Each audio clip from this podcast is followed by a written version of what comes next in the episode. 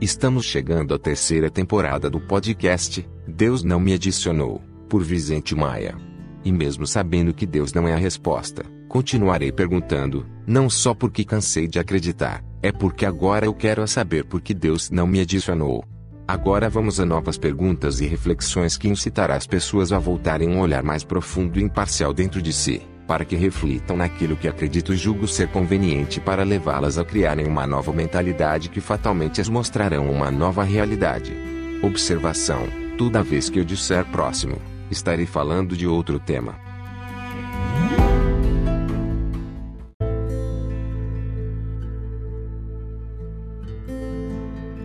Dr. WLC o Senhor não sabe como é deprimente ver religiosos desvalorizando a única vida que tem, ao transformá-la em vestibular para a vida eterna, no qual só 144 mil, como é relatado no AP 14 3 a 4, aprovados serão recompensados com o paraíso, enquanto bilhões de cristãos reprovados irão fazer companhia aos ateus no inferno.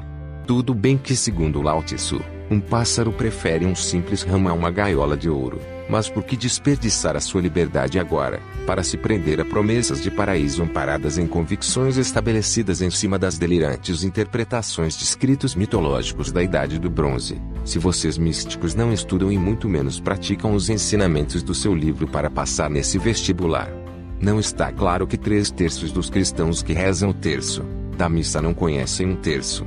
Próximo. Ser ateu é entender que as religiões sobrecarregam nossa vida de sofrimento ao inventar o pecado, impedindo assim que as pessoas gozem uma vida plena e feliz, por acreditar que pecado é crime.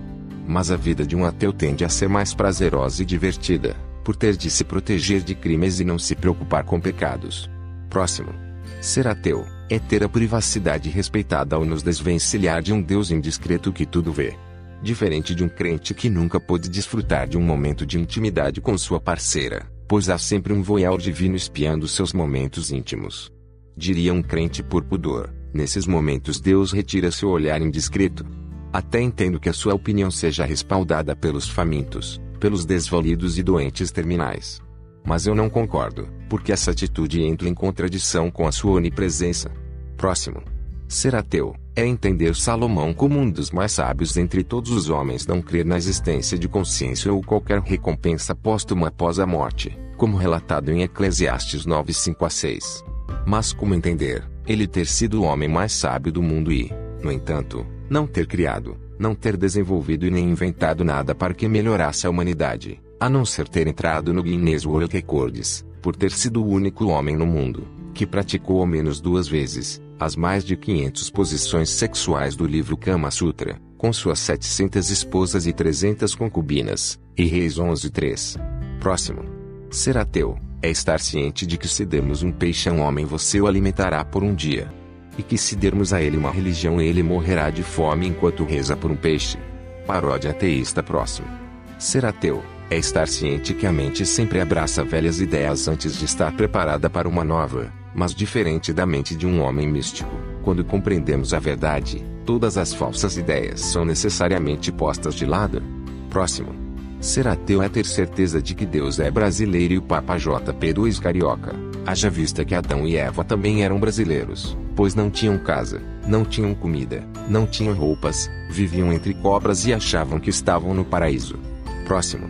Posso até concordar em partes com Jean-Paul Sartre, que se sentimos solidão quando estamos a sós, é porque estamos em má companhia, pois sentir solidão não é estar só, é estar vazio, como bem observou Sêneca. Mas se você, amigo cristão, tem se sentido solitário entre seus pares, você pode ter certeza de que o paraíso também é sinônimo de solidão.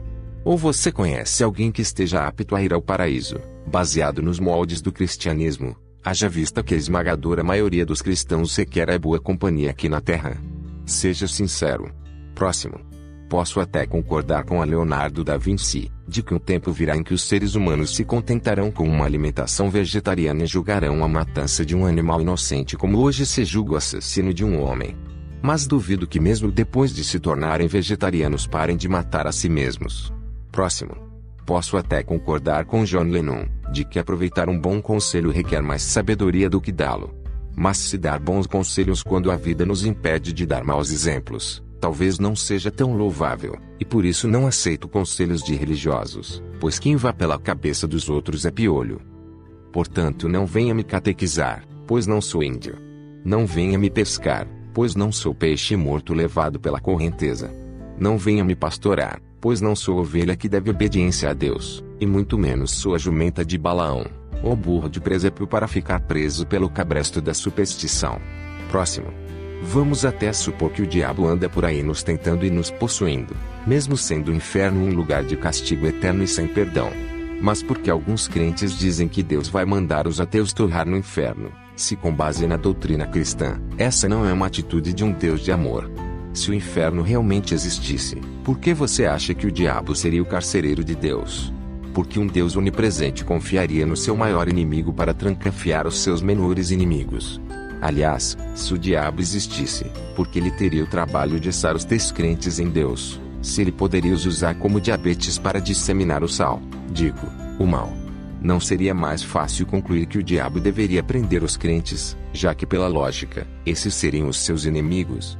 Já posso até imaginar uma leva de crentes queimando no inferno e gritando como Jesus na cruz: Deus, por que me desamparastes?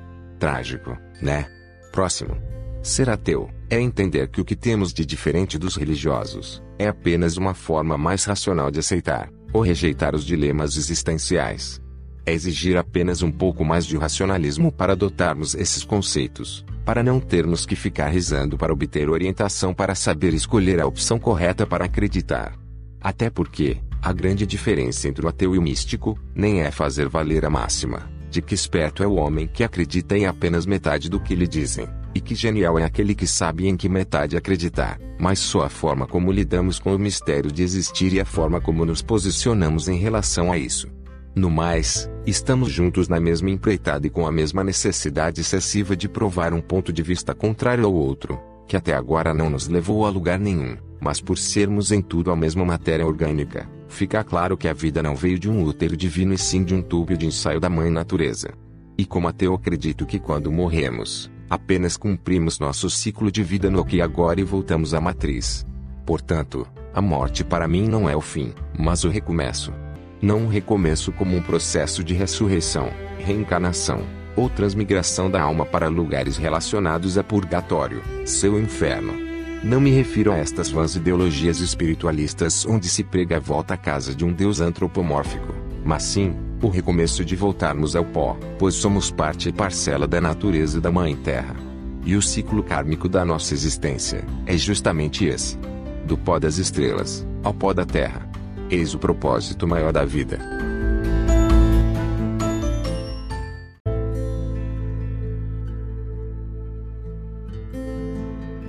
Estou ciente de que no presente não podemos viajar ao futuro e no futuro não será possível viajar ao passado, já que os turistas do futuro não estão nos visitando.